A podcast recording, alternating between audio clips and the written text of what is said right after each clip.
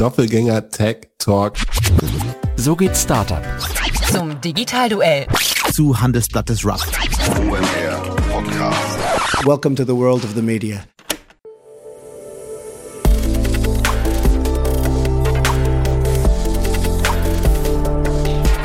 Startup Insider Daily. Media Talk. Die wichtigsten Startup-Medien im Dialog. Herzlich willkommen zum Startup Insider Media Talk. Mein Name ist Jan Thomas und ja, heute mal wieder richtig hoher Besuch, denn ich habe das Vergnügen, mit Alex Graf sprechen zu dürfen. Den kennt ihr wahrscheinlich von Kassenzone oder auch als ähm, Gründer und Geschäftsführer von Spriker. Heute ist er mit seinem neuen Baby hier zu Gast, nämlich Energiezone. Und das ist ein wirklich spannendes Thema, denn es ist ein Leidenschaftsthema, das werdet ihr auch gleich merken. Alex brennt so richtig für das Thema Energie, hat sich da, finde ich, so eine kindliche Neugierde bewahrt und ja, stellt einfach viele, viele gute Fragen, lädt sich tolle Gäste ein um das Thema Energie und das ist nun wirklich eines der wichtigsten Themen überhaupt, um das Thema Energie zu durchleuchten. Ein super Podcast-Format, kann ich euch wirklich nur empfehlen, anschließend mal reinzuhören. Aber jetzt freut euch erstmal auf ein richtig cooles, ein sehr launiges Gespräch mit einem richtig gut gelaunten Alexander Graf, Co-CEO von Spriker, Host von Kassenzone und wie gesagt seit neuestem auch Host von Energiezone. Startup Insider Daily. Media Talk. Ja, ich freue mich. Hoher Besuch heute. Alex Graf ist wieder hier von, ja, ich weiß gar nicht, man darf sagen Spriker, Kassenzone, Energiezone, ich weiß gar nicht. Erstmal hallo, hi Alex. Ja, moin, hallo, freut mich. Äh, freut ja. mich auch. Meine, meine Kinder sagen immer, ich bin Online-Kaufmann. Online, schön, ja. Ja, vielleicht, vielleicht fangen wir damit auch an. So, Kaufmann, wie geht's denn im Handel insgesamt? Ne? Du bist, bist ja quasi der Experte, bevor wir jetzt über dein neues Baby Energiezone sprechen. Lass mal über vielleicht Kassenzone und auch äh, Spriker sprechen. Ja, also dem Handel geht's gar nicht so schlecht. Es wird ja weiterhin gekauft und konsumiert. Die Energie Preise haben sich ein Stückchen stabilisiert, Inflationsrate kommt runter und war erst gestern in einem Gespräch über die ja, Zukunftsaussichten des Handels. Das sind die großen Trends 2024. Und da habe ich gesagt, 2024 wird wahrscheinlich deutlich mehr im E-Commerce konsumiert als 2023. Nur werden viele Anbieter, die bisher erfolgreich gewachsen sind, wahrscheinlich nicht mehr so erfolgreich wachsen. Da ging es dann um den Wettbewerb mit Temu, Shein, AliExpress und Co. Also die werden wahrscheinlich einen großen Teil des Wachstumskuchens abschneiden, auch von Amazon. Mhm. Und äh, das könnte dann haarig werden für Salando und Co. Aber im E-Commerce wird deutlich mehr konsumiert und dieser ganze Shift von offline zu online, der findet weiterhin statt. Und jetzt sehen wir ja, dass sich ja auch viele Handelsmodelle gerade im stationären Handel extrem schwer tun mit Piken Kloppenburg, Signa und Co. Also das Handel ist dann doch weiterhin stark Richtung E-Commerce. In der Summe gut und das ist dann auch eine gute Überleitung zu Spriker. Wir sind ja ein E-Commerce-Unternehmen. Du hast es ja im Vorgespräch schon gesagt, wir sind ja Schaufelverkäufer. Mhm. Und diese Schaufeln werden global sehr stark nachgefragt. Wir haben uns ja sehr stark spezialisiert Richtung Marktplätze und auch mehr B2B-Unternehmen. Da gibt es weltweit gar nicht so viel Angebot, was so Enterprise-Kunden bedienen kann. Und ähm, es gibt natürlich auch Märkte, in denen die sozusagen dass die ganze Makroökonomie einfach ganz anders gestaltet ist und viel, viel positiver. Ja, Indien, APEC in Summe, Middle East, da sehen wir auch sehr viel Nachfrage. Das ist richtiger Boom gerade da. Also da gucken wir sehr fröhlich ins Jahr 20 2024. Wir planen zwar nicht mehr mit 100% Wachstumsraten, aber wir auch cash-effizienter wachsen müssen, aber wir reden immer noch von deutlich zweistelligen Wachstumsraten in dem Business. Mhm. Vielleicht mal kurz die Brücke nochmal zu, äh, zu deinem Kassenzone-Podcast und Temu und Shein und so weiter. Das, du hast ja ein wundervolles Format äh, mit Florian Heinemann etabliert. Ich glaube, so, ich weiß gar nicht, vor zwei Jahren oder so ging es los. Ne? Ich weiß gar nicht ganz genau, aber... Oh, da, mu da muss ich mal gucken, wann das losgeht. Also im Grunde genommen war der erste Flo Heinemann-Podcast ja auch der Start von Spriker. Das war 2014, war der nämlich zum ersten Mal im Podcast, vor fast zehn Jahren. Und das Monthly Heinemann-Format, das könnte jetzt auch schon ins dritte Jahr gehen. Müsste ich aber okay. nachschauen. Aber sowas, also ja. auf jeden Fall schon länger, ne? Und da habt ihr aber also Shein und Temu und so, diese ganzen Modelle tauchen da auch oft auf. Ne? Wie, wie, vielleicht magst du mal so kurz im Wrap-up machen oder so eine kurze, kurze ähm, Zusammenfassung. Wie ist euer Blick da drauf? Faszination oder Angst? Unser Blick darauf, beides. Also Angst für die Händler, die mit den Plattformen im Wettbewerb stehen. Faszination darüber, was da auf uns zukommt und wie, wie neu die E-Commerce denken. Wie viel besser mit der umgedrehten Supply Chain, mit dem sehr, sehr verspielten ähm, Discovery-Feed, sowohl bei Temu als auch in. Also die nächste, äh, das ist so, so ein bisschen die dritte Generation der E-Commerce-Geschäftsmodelle. Wenn man sagt, so die Piken-Kloppenburg.de, Karstadt, vielleicht auch noch Otto war so die erste Generation, dann kam irgendwie Amazon, Salando, zweite Generation, kommt jetzt die dritte Generation und die kommt aus China. Und das ist auch eine Generation, die bleibt. Das ist also nicht der Wish-Effekt, der dann wieder weggeht, sondern die sind gekommen, um zu bleiben. Die machen in diesem Jahr schon äh, Umsätze deutlich über eine Milliarde in Deutschland pro Plattform und die werden im nächsten Jahr sicherlich ihre 100, 200 Prozent Wachstum sehen. Temu ist ja erst vor zwölf Monaten gestartet als globale Plattform und hat wahrscheinlich schon irgendwo zwischen 15 bis 20 Milliarden Dollar Umsatz gemacht innerhalb eines Jahres.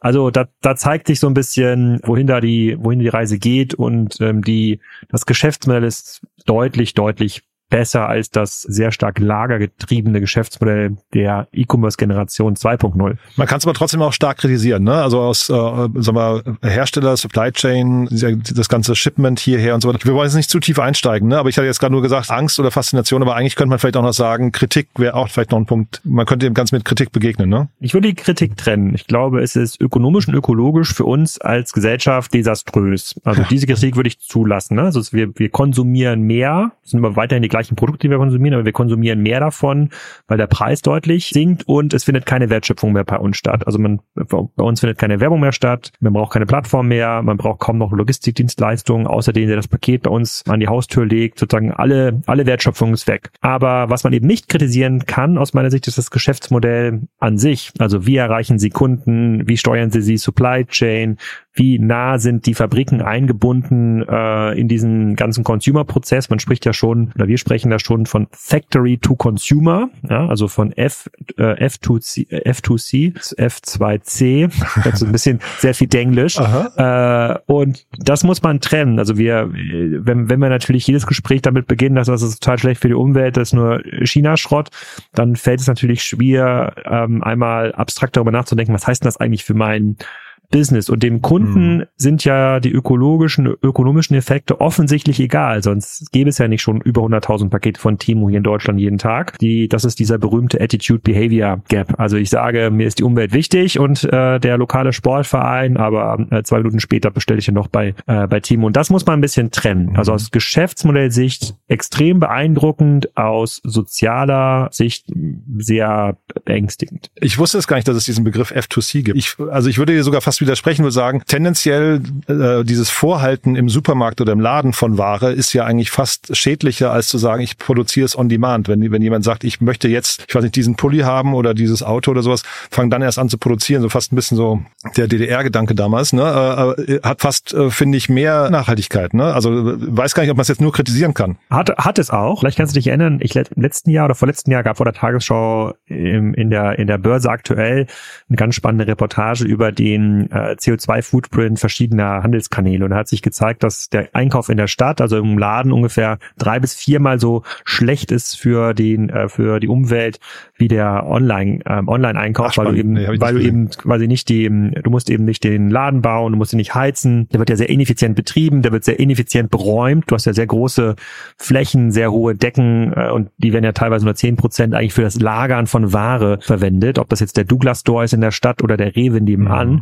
Das macht online schon deutlich besser. Und jetzt gibt es ein Modell, das sagt, okay, wir brauchen diese ganzen Zwischenläger auch gar nicht mehr. Die Ware muss gar nicht mehr angefasst werden und wir produzieren gar nicht mehr über die Nachfrage hinweg, sondern wenn ein bestimmtes Produkt eben nicht mehr nachgefragt mhm. ist, dann muss die Fabrik sich was anderes ausdenken. Also auch die müssen ja dann sehr innovative Antworten äh, finden und dann muss es irgendwie dann die Batterie mit eingebauter äh, LED-Anzeige für den Ladezustand sein. Irgendwie sowas. Ja. Keine Ahnung, was immer noch die Innovation sein mag da.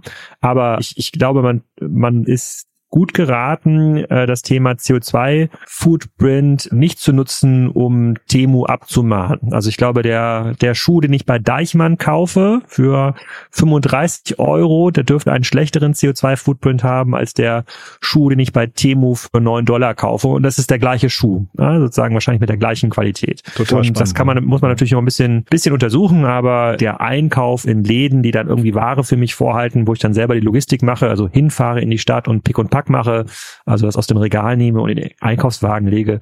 Ich glaube, das ist fast immer dem Online-Einkauf unterlegen, egal ob das jetzt ein deutscher Händler ist, der in Deutschland sein Lager hat oder ob das Temu oder Shein sind. Jetzt sind wir ja schon fast drin in der Nachhaltigkeitswelt, ne? Jetzt gerade, also dann lass uns vielleicht mal über dein neues Baby sprechen. Ich finde das ja faszinierend. Du hast ja eigentlich ein sehr, sehr klares Branding, finde ich, ne? Mit, also, bist ja alles, was du gemacht hast, bis jetzt, so, so wie ich dich wahrnehme, ist alles Commerce jetzt und plötzlich kommt so eine ganz neue Ecke und zeitgleich hat man das Gefühl, du baust ein richtiges Podcast-Imperium auf, ne? Ja, also ich interessiere mich für alles. Das ist sowohl mein Vorteil als auch mein äh, äh, Nachteil. Ich ähm, und im, im letzten Jahr habe ich sehr, sehr viele Gespräche geführt mit unseren Kunden, auch mit Prospects und da kam man ja um das Thema Energie überhaupt nicht drumherum. Mhm. Ah, da hohe Energiepreise, Ukraine-Krieg, was machen wir denn jetzt? Und äh, das kam auch in Verhandlungssituationen teilweise mit, äh, wo es quasi um neue Spriker-Kunden äh, ging. Da habe ich gesagt, okay, ich muss mich darüber informieren, besser informieren als das, was ich jetzt in den ganz normalen Medien finde. Und warum mache ich das eigentlich nicht wie beim Podcast auch? Ich habe ja schon ein paar Kunden in dem Bereich, die mhm. irgendwas mit Energieprodukten herstellen. Dann lade ich die einfach mal ein, die Geschäftsführer, und frage die, hey, wie, wie lässt sich denn eigentlich Wasserstoff transportieren? Funktionieren denn die Gasnetze dafür? Oder äh, was bringen, äh, was bringen denn so LNG-Terminals? Lassen sich wirklich so einfach aufbauen, abbauen, umwidmen. Und das ist eigentlich so ein Nebenprojekt gewesen letztes Jahr. Immer sonntags gab es da mal eine Folge. Mhm. Und äh, das hatte dann auf einmal genauso viele Hörer wie die Kassenzone äh, ähm, folgen. Und dann äh, war ich auf ein, zwei Industriemessen, auch äh, aus Spriker äh, äh, Perspektive, weil die für uns relevant waren äh, für den Vertrieb. Und da haben mich dann ganz viele Leute angesprochen auf Energiezone. Habe ich so gemerkt, wie, wie kann das denn sein, dass hier so ein E-Commerce-Bob, äh, der da eigentlich gar keine Ahnung von hat, ähm, so viel Reichweite kommt. Offensichtlich gibt es ja ein Informations- Gap in dem Markt oder jemand, der neugierig nachfragt. Mhm. Und äh, das hat dann dazu geführt, dass es eben kein Sommerprojekt geblieben ist, sondern mittlerweile 30 Folgen aufgenommen wurden mit Energiezone. Und vor zwei Wochen habe ich mich dann auch entschieden, den Podcast ähm, auszulagern, quasi in ein eigenes Format, also einen eigenen Feed mit einer eigenen Landingpage, energiezone.org. Habe mir dann noch einen Co-Host gesucht und habe jetzt vor, das weiter zu betreiben, weil ich finde es immer noch mega spannend und ich habe da auch so ein bisschen meine Aufgabe gefunden, um gesellschaftlich was zurückzugeben. Also das kann man im Commerce-Bereich irgendwie nicht so einfach, aber im Energiebereich da die Meinungsbildung mitzugestalten und vielleicht dafür zu sorgen, dass die Leute günstiger mit Energie, also Strom und Wärme versorgt werden. Das finde ich wichtig und man kann das hier vor der Haustür sehen und mit diesem Podcast habe ich dann auch gelernt, dass tatsächlich der modernste und ganzheitlich denkendste Energieunternehmer tatsächlich aus meinem Dorf kommt. Das, den, den kannte ich vorher gar nicht. Also okay, es war, war ein totaler, war ein totaler Zufall. Und du bist ja wirklich auf dem Dorf, ne? Habe hab ich richtig in Erinnerung, ne? Ja, genau. Also es ist, es ist ein 8000 Einwohner Dorf. Achso, ich hatte jetzt irgendwie auch einen Bauernhof im Hinterkopf, oder? War das Genau, so? genau. Ja? Das ist so am, wir sind am, am Dorfrand quasi. Ah, ja, okay, da ist auch ein ja. Bauernhof. Mhm. Und ähm, aber der und der wohnt im Nachbardorf. Tüttendorf ist das ist das Nachbardorf und ähm, das war immer für mich. Ich bin mal vorbeigefahren. Da gab es so eine ganz große äh, Biogasblase, also eine riesige Halle, irgendwie 20 Meter hoch, 100 Meter lang oder 50 Meter lang. Da ich, was ist das denn? Naja, ich kann, ich habe jetzt ja einen neuen Podcast, dann schreibe ich den einfach mal an. Mhm. Und dann hat sich herausgestellt, dass tatsächlich der Typ, der die äh, sozusagen jetzt in vielen Gremien sitzt auf Bundesebene, da auch äh, entsprechenden Lobbyismus betreibt für das Thema Biogas, lokale Wärmenetze und da so tief drin ist, sowohl als Practitioner, also der fährt hier mit seiner, mit seinen, äh, der fährt immer noch teilweise den Trecker selber an die Biogasanlage, ähm, aber denkt sich auch aus, wie äh, BHKWs, ähm, moderne BHKWs funktionieren äh, und wie das Wasser dann transportiert wird durch die Wärmenetze und schließt hier mittlerweile Haushalt für Haushalt jeden Tag an, die dann hier lokal versorgt werden. Das ist wirklich faszinierend. Also so viele Aha-Momente wie mit diesem neuen Podcast habe ich schon lange nicht, äh, habe ich schon lange nicht gehabt. Und jetzt hört man ja die Faszination auch raus. Ne? Zeitgleich hast du ja bei Kassenzone jetzt eine Co-Hostin. Ähm, läuft jetzt die Commerce-Welt Gefahr, dass du dir irgendwie so einen Rücken zudrehst und dann irgendwann sagst, Energie ist mein neues Thema? Nicht so schnell. Also die Commerce-Welt hat in den letzten zehn Jahren aus meiner Sicht nicht sehr viele Innovationen vor, äh, vorgebracht. Und ich habe mich schon in so einer gefühlten Dauerschleife ähm, befunden. Also was ist mhm. irgendwie eine Strategie hinsichtlich Amazon und wie verstehst du Plattformökonomie und wie willst du transformieren und ähm, wie wichtig ist D2C versus Wholesale. Da gibt's dann bestimmte Wellenbewegungen, die habe ich in den letzten zehn Jahren auch im Podcast immer wieder mit beschrieben, aber es gab jetzt nicht so viel richtig krasses Neues. Es gab natürlich immer mal wieder Folgen, die mich zum Nachdenken gebracht haben. Ja, die Folge mit Thomann vor zwei Jahren zum Beispiel, wo der E-Commerce-Verantwortliche ähm, gesagt hat, nee, Marktplatz kommt uns nicht ins Haus, das verschmutzt ja den den ganzen Feed.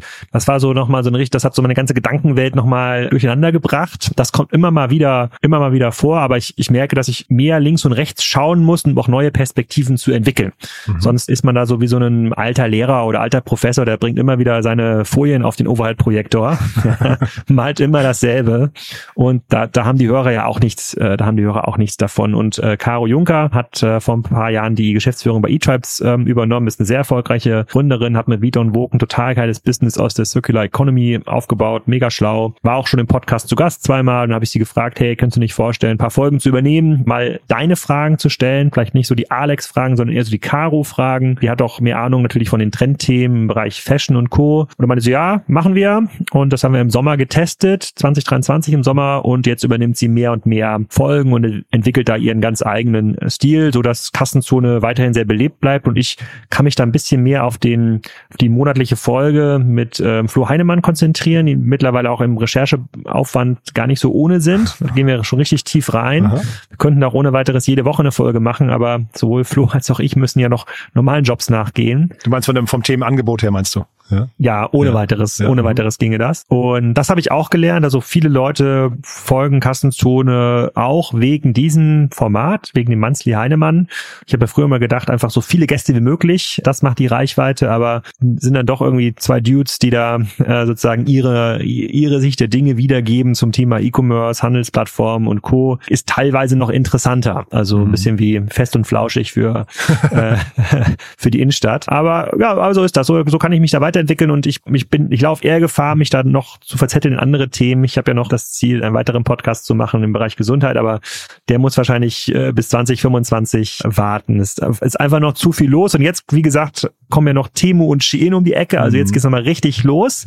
Die nächste E-Commerce-Welle ist gestartet und das führt nochmal zu ganz neuen Diskussionen und zu ganz neuen Punkten. Ich glaube, das wird uns das ganze Jahr 2024 auch beschäftigen. Aber finde ich auch cool, dass du dann für dich so reflektierst und sagst, ich, ich möchte neugierig bleiben und ich habe irgendwie gefühlt Stillstand im Commerce-Bereich, da intellektuellen Stillstand vielleicht, äh, deswegen Energiezone und jetzt dann vielleicht auch noch Gesundheitszone. Was glaubst du, sind das dann quasi immer so Etappen für dich? Also würdest du sagen, Gesundheitszone geht los, wenn Energiezone aufhört oder wird das immer mehr dann bei dir?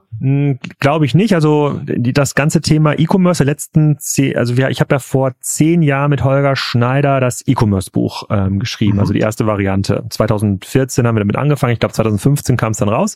Und das habe ich mir dann irgendwie durchgelesen, hab dann, dann haben wir das so zwei, drei Mal geupdatet und äh, in den letzten zwei Jahren habe ich es mir immer wieder angeguckt und meinte, macht nochmal ein Update irgendwie Sinn. Das hat sich irgendwie nicht, nicht richtig angefühlt, weil das, was wir vor zehn Jahren dort aufgeschrieben haben, das ist zwar fachlich noch ähm, korrekt, aber die Problemstellung ist eine andere geworden. Wir sind jetzt ja in der Problemstellung der Plattformökonomie angekommen. Ähm, also wie erreichst du eigentlich deine Kunden über Plattformen? Wie kannst du selber eine Plattform werden? Und was ist denn eigentlich eine Plattform im E-Commerce? Und da habe ich mich dazu entschieden, das als neues Buch auf aufzusetzen und quasi die Erfahrung der letzten ja, fünf, sechs, sieben Jahre da einfließen zu lassen und das aber nicht mehr als deutsches Buch, sondern das ist ein Buch, das gibt's mit Co-Autoren in verschiedenen Märkten. Das kommt im nächsten Jahr raus, erst mit einem mit dem ehemaligen VP of E-Commerce für Walmart. Dann gibt's eine Version für GCC, also Dubai, Saudi. Es gibt einen Co-Autor dann für Italien. Das kommt dann auch italienisch raus mit italienischen Beispielen. Aha. Und das ermöglicht mir tatsächlich den ein anderer Podcast, den ich vor drei Jahren gestartet habe, Commerce Talks, das Aha. ist quasi Kassenzone auf Englisch. Da habe ich so viele neue Ansichten bekommen und Einsichten bekommen in die E-Commerce-Entwicklung anderer Märkte, dass ich das jetzt wieder in Buchform verarbeite. So wie das erste Buch ja auch so ein bisschen die quasi Verarbeitung der ganzen Learnings war meiner ersten E-Commerce-Phase, so von 2005 bis äh, 2015, mhm. ist jetzt das nächste Buch tatsächlich wieder die nächsten zehn Jahre, was ist passiert. Und das heißt dann Plattformökonomie-Strategien. Und das gibt's dann tatsächlich in verschiedenen Länderversionen in den Sprachen. Also wird es dann im nächsten Jahr ein Buch von mir auf Arabisch geben. Coole Vorstellung schon, ne, oder? Da, äh, das ist eine total mega Vorstellung. Das ist auch total krass, was da mittlerweile, wie einfach das geht, Inhalte zu übersetzen und zu individualisieren dann für das entsprechende Land. Also ich kehre dem E-Commerce bei Weitem noch nicht dem mhm. Rücken, aber ich mir, mir es wird dann schon langweilig, wenn es um klassische Transformations-E-Commerce-Fragen gibt. Also ich, ich mag mich nicht mehr so damit aufhalten mit der Frage, hey, wir haben jetzt hier, das ist hier unser Wholesale-Business und wie gehen wir jetzt denn mit dem Kanalkonflikt ähm, um? Das mache ich gerne noch für Spriker-Kunden, sozusagen, die nutzen mhm. ja unsere Technologie auch, um, um dann in diese Richtung ähm, sich zu transformieren. Aber da jetzt auf irgendeiner Bühne zu stehen vom Handelsverband und äh, für Digitalisierung zu werben, das fühlt sich irgendwie irgendwie, das fühlt sich irgendwie wie vergebene Liebensmühe an. Also wer, wer das noch braucht, der, der ist sehr wahrscheinlich ja nie in der Lage, quasi ähm, irgendein Produkt von mir zu kaufen. Wahrscheinlich kannst du den Leuten einfach einen Link schicken von irgendwelchen Podcast-Aufnahmen schon, weil wahrscheinlich alles schon mal besprochen wurde, ne? Das, äh, das, das stimmt, aber das ist ja so ein bisschen, so ein bisschen so, so ein Wahrnehmungs, Wahrnehmungsbias. Also auch die Folien, die ich vor zehn Jahren schon gezeigt habe, funktionieren immer noch irgendwie. Für manche ist ähm, es aber, neu, auch, ja. aber ja, aber ich, auch da habe ich mal so ein bisschen Angst vor. Ich habe jetzt auf vielen E-Commerce-Vorträgen, dann, dann kann dann wieder so, ja, die klassischen Verdächtigen, die seit irgendwie zehn Jahren was zum Thema SEO machen oder was zum Thema Handelsstrategie und die, die zeigen dann wirklich, also ich habe das Gefühl, dass die Folien, die die zeigen, die hatten wirklich vorher auf dem Overprojektor gemalt. Und dann meine ich so, um Gottes Willen, das möchte ich eigentlich nicht sein, weil ähm, das ist ja ein, das ist ja wirklich, zeigt ja, dass man dann irgendwann aufhört zu lernen und auch neue Sachen zu adaptieren. Und deswegen, ich brauche einfach die neuen Perspektiven und Gesundheit kommt natürlich durch meine Frau, die ist Kinderärztin, ähm, da möchte ich natürlich mitreden, habe natürlich ein riesiges Repertoire an Menschen kennengelernt, die ich sage, ey, das wäre ich ganz geil für einen Podcast, das mit den ganzen Knie-OPs und Co., die gar nicht funktionieren. Warum ist das denn eigentlich so und wer verdient damit Geld? Die Art der Fragen bleibt ja die gleiche. Wie funktioniert das Geschäftsmodell? Woher kommen, woher kommen die Kunden? Wer profitiert denn eigentlich davon? Und ähm, also so äh, Wirtschaft oder wirtschaftliche Fragen erklären mir ja die Welt. Also das ist für mich ist ja eine extrem gute Guidance, die Welt zu verstehen und auch eine sehr gute Schnittstelle, die Welt zu äh, zu verstehen. Also die gleichen Fragen funktionieren ja in Kuwait äh, genauso. Und das ist für mich einfach ein super ein super Tool, um eine steile Lernkurve zu haben. Aber du hast recht, es weicht natürlich so ein Stückchen das Thema ähm, Commerce auf. Mhm. Zeitgleich, du hast gerade gesagt, neue Perspektiven. Commerce Talks hat dir geholfen, dann eben so die internationalen, internationalen Blick zu finden. Ähm, Wäre nicht von der Logik her dann eigentlich das nächste Energy Zone oder Energy Talks? Äh, Wäre das nicht dann quasi ein logischer Schritt? Ja, du wirst lachen.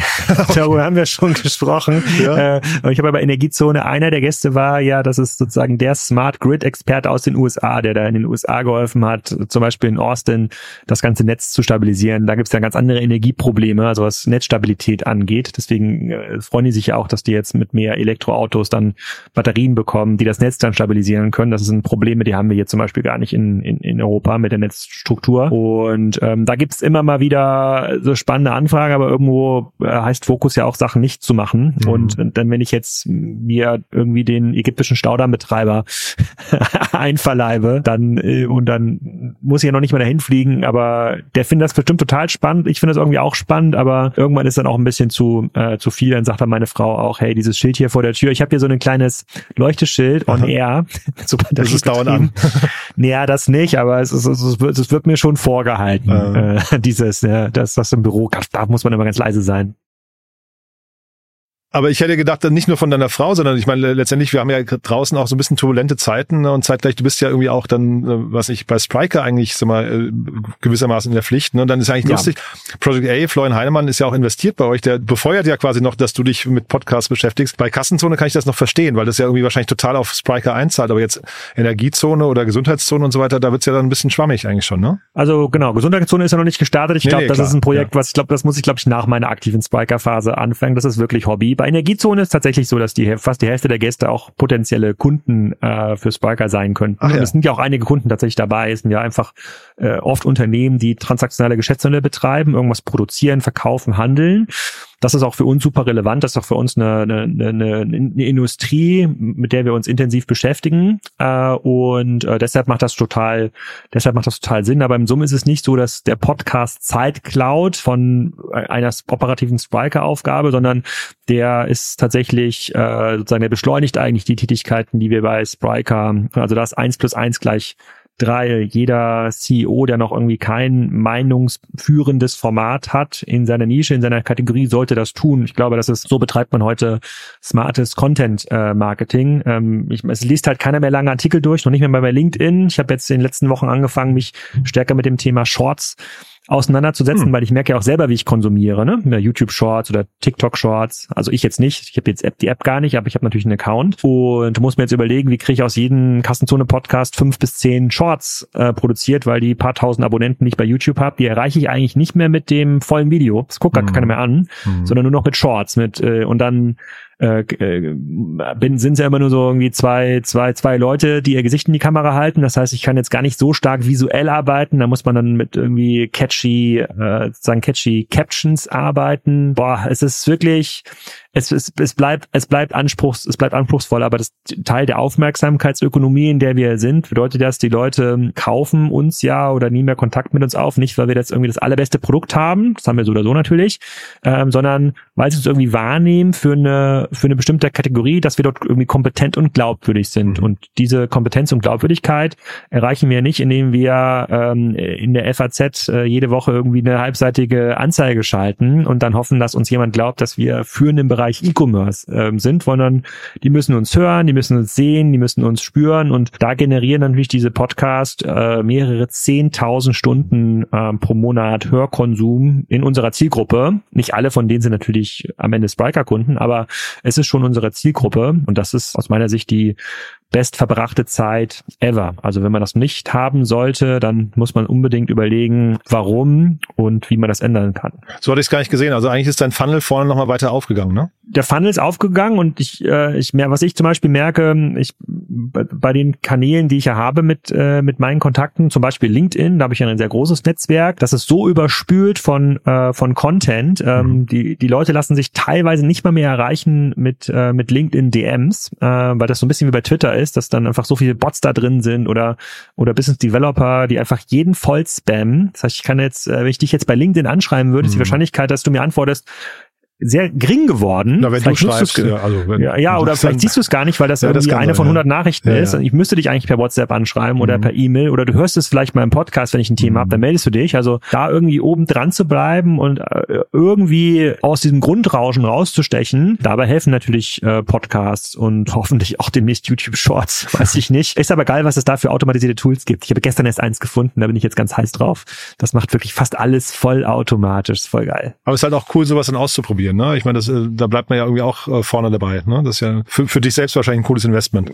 Total. Ich bin noch ein großes Spielkind. Äh, ich bin da wahrscheinlich viel mehr Spielkind als viele unserer noch sehr jungen Mitarbeiter. Ich bin da in jedem Tool, ob das jetzt ChatGPT ist oder hier auf Discord nehme ich natürlich dann mit Journey mit und kreiere da irgendwelche mhm. Bilder oder mach äh, jetzt, Ja, die Cover von euch habe ich gesehen, ne? Zum Teil, genau, oder? Genau, mach, ja. mach, mach Auto-Captions auch mhm. ähm, jetzt, äh, jetzt in diesen anderen Tools. Also ich probiere da schon extrem viel aus, habe da natürlich auch jetzt eine, kann da natürlich deutlich besser mitreden, reden, wenn es um AI geht. Also wie wird das eigentlich angewendet? Und ich bin da auch eine viel progressivere Sicht als das, was ich bei vielen meiner Kollegen, also jetzt nicht nur bei Spriker, sondern generell auch in der Szene sehe. Ich bin da viel stärker von überzeugt, dass das viel verändert und auch Jobs verändert, ähm, als das andere ähm, andere sehen, weil, weil ich es in der eigenen Anwendung mache. Weil wir jetzt, wir haben ja kein großes Kassenzone-Team. Ich produziere das ja, mache selber die Post-Production und bastel da auch ein bisschen hinterher. Und wenn ich jetzt an der Webseite irgendwas um, umstellen will, dann schicke ich dann äh, schicke ich dem der Agentur, die das gemacht hat, äh, irgendwie kurz die Info. Aber ich, ich weiß ja noch, wie die Sachen selber funktionieren und ich glaube, das ist auch äh, das ist auch wichtig, damit mhm. man da nicht irgendwo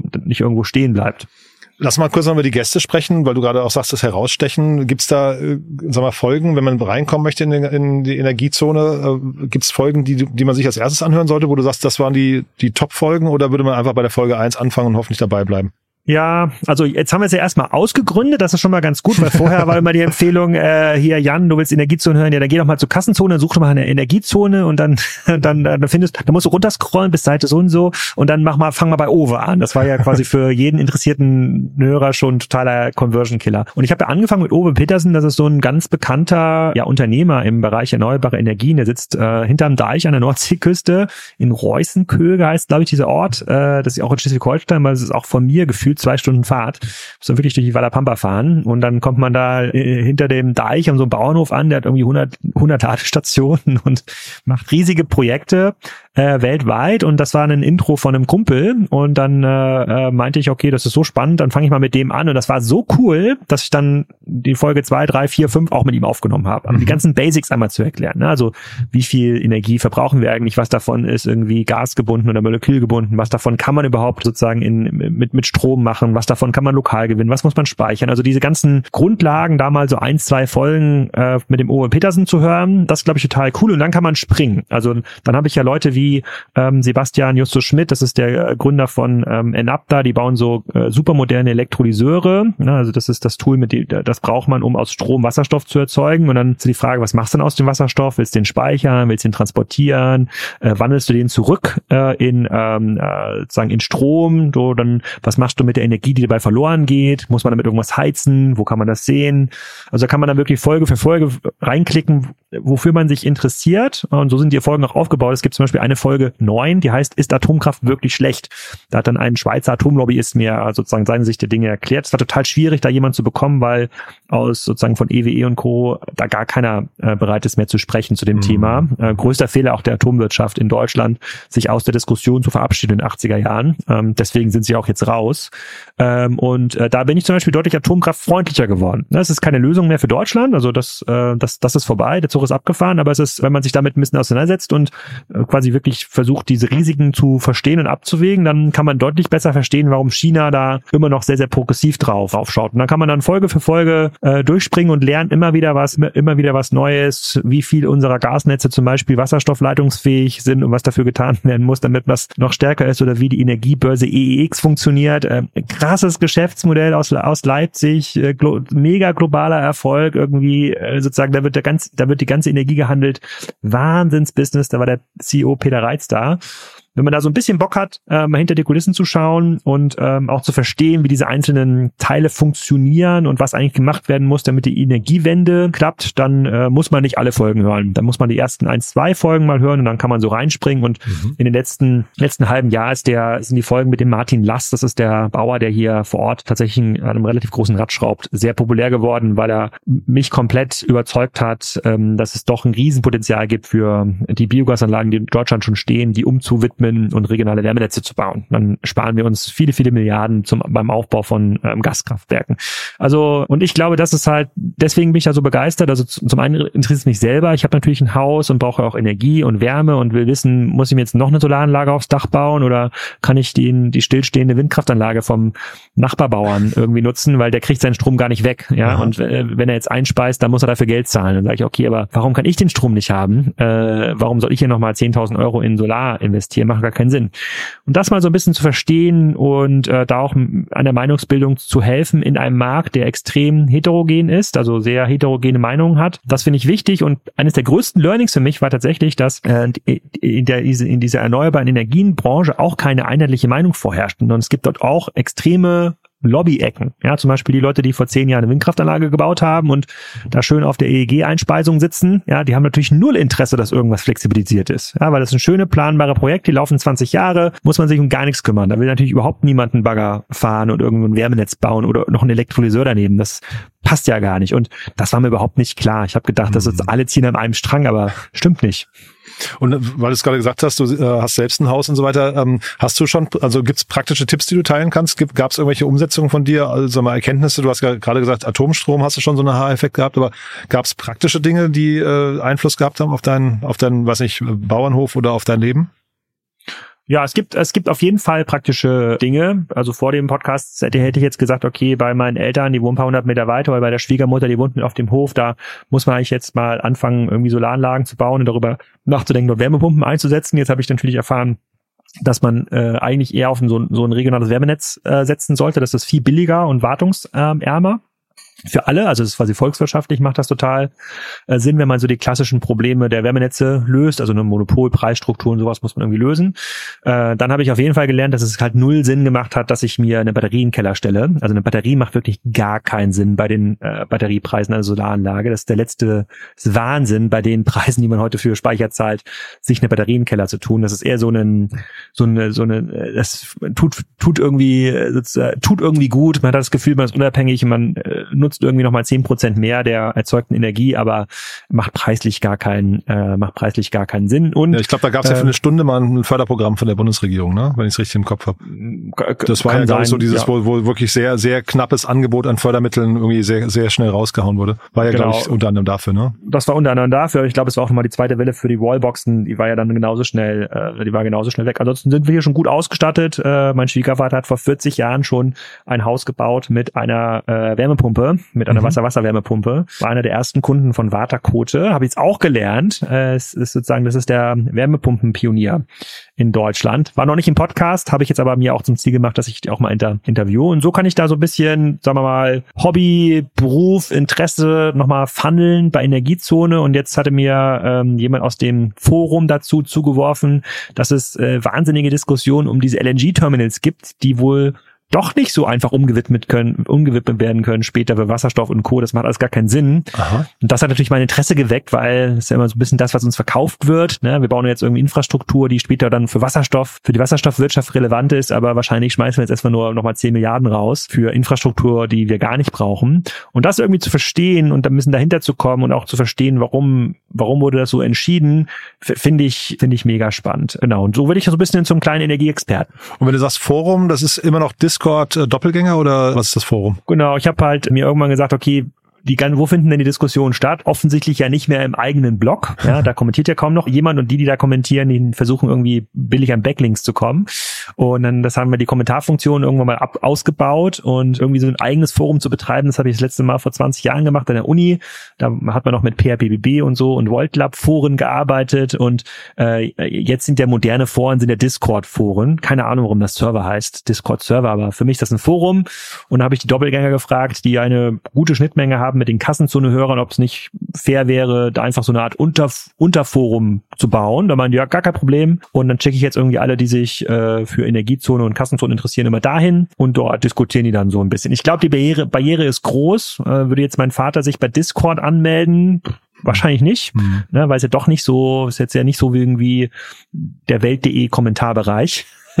so, aber äh, es, es, es reicht aus, um da so eine gewisse Diskussion zu äh, sozusagen zu, zu bekommen. Und das ist, ist natürlich für mich sozusagen, du bist ja jetzt auch schon länger im Onlinehandel unterwegs. Ein bisschen schade, dass wir nicht mehr diese alte Forenkultur haben, wo quasi, wo man immer ein Forum hatte, wo alle, wa- wo alle immer waren, wo alles diskutiert wurde. Und jetzt ist es ja, keine Ahnung, der Kommentarfeed bei Insta und dann noch bei YouTube und dann noch bei LinkedIn und dann noch bei Twitter. Alles dezentral, ne? Ja. Mhm. alles super dezentral, total schwierig zu verfolgen, äh, komplett ohne Manieren. Äh, boah, ist schon, ja, es ist, früher war alles besser. Oh je.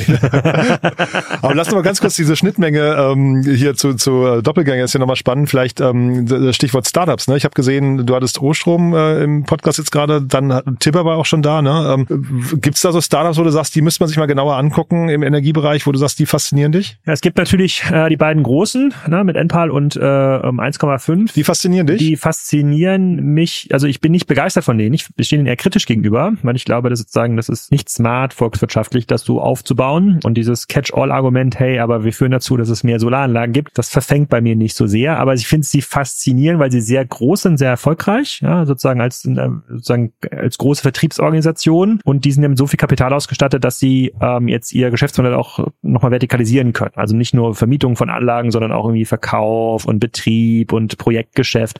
Das ist schon ganz cool, Markt, ähm, Markt dass ich da ne? ja. Genau, dass sich da, da jetzt was, äh, dass sich da jetzt was entwickelt. Ähm, das sind ja schon, da ist ja auch entsprechendes Geld schon rein, schon reingeflossen. Kann mir auch vorstellen, dass es neue Startups dann gibt, die dann auf einmal Wärmepumpen irgendwie verleasen, vermieten, ne, sozusagen, also das ganze äh, finanzielle Risiko irgendwie raus äh, nehmen aus dem Markt oder versuchen das rauszunehmen Richtung Richtung Ratenzahlung. Also ich glaube, es ist tatsächlich viel Schmu, äh, passiert in diesem Bereich äh, noch. Es gibt einfach, ähm, die Leute sind im Schnitt extrem uninformiert. Also auch äh, viele Leute, mit denen ich spreche, die sich jetzt über das Thema Solaranlagen informieren oder hau sozusagen Hausisolierung. Also da, da wird schon extrem viel Quatsch gemacht. Und, ähm, und, und wir sind leider in einer Medienwelt, die auch der Aufmerksamkeitsökonomie folgt. Es ist ja auch gar nicht so einfach, die Wahrheit zu erfahren. Ja, aber sozusagen der, der am lautesten schreit, wird am meisten wahrgenommen. Und natürlich sind diese sehr populistischen Positionen, die verbreitet werden, die erzeugen natürlich die höchste Lautstärke. Die werden am ehesten wahrgenommen. Und das macht's halt immer sehr, sehr, ähm, ähm, das macht's immer so ein bisschen äh, schwer. Ich fand aus Berlin ein Startup total interessant, ähm, die Salzungsanlagen produzieren und die weltweit exportieren. Den, den habe ich mal äh, interviewt und ich glaube, den geht's auch ganz, äh, den geht's auch ganz gut. Das war der Ali Al Hakim. Total witziges, äh, total witziges Modell. Und da habe ich auch gefragt, könnte das nicht das Wasserproblem in Niedersachsen lösen, wenn es da nicht genug regnet?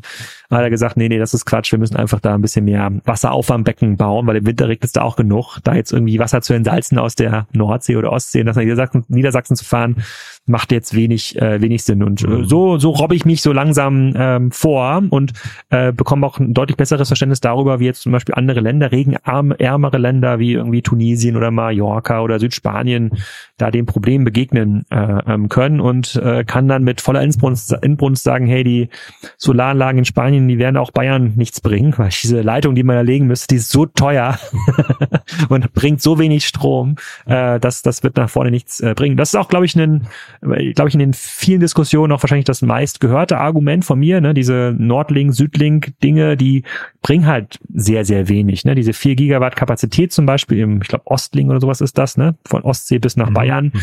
Das ist ja gerade mal zehn Prozent der Ausbauleistung, die wir im Jahr haben für erneuerbare Energien. Das ist halt wirklich lächerlich wenig. Also man muss es dezentral aufbauen. Man muss auch Windräder in Bayern bauen und auch, es gibt auch genug Wind in Bayern, habe ich ge gelernt. Man muss einfach nur auf 100 Meter Höhe messen. Dann wird der Wind, wird der Wind auch äh, ähm, ausreichen. Und wenn da Markus Söder oder der Aiwanger da irgendwo auf einer Kuhwiese stehen und Finger in die Luft halten und sagen, guck mal, der Drachen steigt gar nicht, dann ist das zwar schön für das Fernsehbild, aber ich würde mir halt wünschen, dass die, die da schauen, dann sagen, nee, haben wir jetzt aber anders gelernt. Das hat uns der Energiezone-Podcast oder von mir aus auch Volker Quaschning direkt anders erzählt. Äh, äh, muss einfach mal den Arm ein bisschen verlängern, da weht's auch. Aber ich finde, wenn man dir so zuhört, man merkt, du, du läufst dich auch gerade warm. Äh, du bist ja auch mit Tarek Müller gut befreundet, der will ja auch in die Politik. Ne? Ist das bei dir auch vielleicht mal so ein Thema? Nee, das möchte meine Frau nicht. okay. So, also muss ich mich Punkt. quasi im Hintergrund mit Energiezone beschäftigen. Ja, beschäftigen. Ja. gut zu sehen, wer, wer die Hose an hat. Genau, du, äh, genau. Zu Hause habe ich es nur ins Mittelmanagement geschafft. Ja, ja. Sehr cool. Alex, es hat großen Spaß gemacht. Ich meine, wir können jetzt auch ewig, äh, ewig quatschen, aber ich fand, es ging ja, ja darum, mal Energie zu, so ein bisschen zu durchleuchten, die Motivation dahinter. Äh, ich weiß nicht, haben wir dazu was Wichtiges vergessen? Nee, also wer hier mithört und irgendwie in der Energiewirtschaft aktiv ist oder sagt, hey, dieses Startup, dieses Startup oder dieses Business würde ich gerne mal besser verstehen, mhm. ähm, schreibt mich gerne an. Ähm, wir haben da auch einen, äh, wir haben tatsächlich auch äh, mit meinem Co-Host zusammen eine E-Mail-Adresse, an die ihr das einfach schreiben könnt. Das ist team.energiezone.org. Da nehmen wir Vorschläge gerne entgegen und ich hoffe, dass wir es schaffen, irgendwie nächstes Jahr so 20, 30 Folgen da ähm, aufzunehmen, ähm, weil das, äh, da hätte ich voll Bock drauf und äh, hätte auch Lust darauf, vielleicht auf der einen oder anderen Messe zum Thema Energie mehr zu lernen oder was zu, äh, was zu erzählen. Aber schreibt uns gerne. Und man hat ja gerade gehört, so vom, vom Themenspektrum her, es muss jetzt nicht ganz, äh, sagen wir, äh, messerscharf irgendwie Energie sein. Es geht auch so PropTech, du hast ja so ein bisschen Gebäudesanierung oder äh, Dämmung und sowas gerade schon angesprochen. Ja. Oder vielleicht auch, ähm, was war das eben, Wasseraufbereitung. Also ist jetzt nicht ganz, ganz lupenreine Energiethemen, ne? Äh, naja, es hat ja alles mit Energie ein bisschen ja, ja, zu tun. Ne? So was, was aber nicht alles, ne? geht, ne? ja, das genau. vielleicht vorab, genauso über Kassenzone, keine Dienstleister. Also jemand, der an andere Leute was verkaufen will, in irgendwelche, irgendeine, keine Ahnung, Software, mit der man irgendwie Gebäude managt, das ist leider kein Gast. Wir wollen immer die Practitioners haben, also mhm. Leute, die Energieanlagen bauen, irgendwas sanieren äh, und da wirklich dran beteiligt sind an der, an der Wertschöpfung. Also nicht die Dienstleister, die man normalerweise in der Messehalle findet. Super. Alex, es hat großen Spaß gemacht. Ähm, ich freue mich aber jetzt schon aufs nächste Mal, wenn wir dann vielleicht, ich weiß nicht, über Gesundheitszone sprechen oder einfach so, weiß nicht, das nächste Update aus oh, deinem Leben erfahren. Gibt, ja? Es gibt leider noch, es gibt noch mehr leider. Es gibt, es gibt noch Politikzone, es gibt viele Zonen. okay. Es gibt viele Zonen, die noch spannend sein können. Ja, ich freue mich drauf. Schöne Anlass zum Sprechen. Ja? Danke dir. Bis dann. Ciao. Startup Insider Daily Media Talk. Der Vorstellungsdialog empfehlenswerter Startup-Medien, Podcasts und Co. Ja, das war also Alex Graf, Co-CEO von Spriker, Host von Kassenzone. Aber wie gesagt, heute ging es um Energiezone. Ihr habt's gehört, energiezone.org ist die Webseite. Das Ganze natürlich zu finden auf allen gängigen Kanälen, zum Beispiel Spotify. Links dazu aber auch in den Show Notes. Und ja, ich kann euch wirklich nur empfehlen, mal reinzuhören. Aber ich glaube, ich muss euch auch gar keine Lust mehr drauf machen. Ich glaube, Alex war da schon gerade überzeugend genug. Von daher, ja, also ich fand's super, hat mir großen Spaß gemacht, hat man, glaube ich, gemerkt. Und wenn es euch gefallen hat, natürlich wie immer die Bitte gerne weiterempfehlen. Entweder auf LinkedIn oder im Freundes- und Bekanntenkreis. Das Thema Energie ist super relevant und ich glaube, die Podcast-Folge hier ist eine, in die man gerne reinhört. Von daher danke euch fürs Weiterempfehlen. Ansonsten euch ein tolles Wochenende und wir hören uns dann ja morgen wieder im Rahmen von Startup Insider Read Only, unserem Bücher-Podcast oder ansonsten ganz normal wieder am Montag. Bis dahin, alles Gute. Ciao, ciao.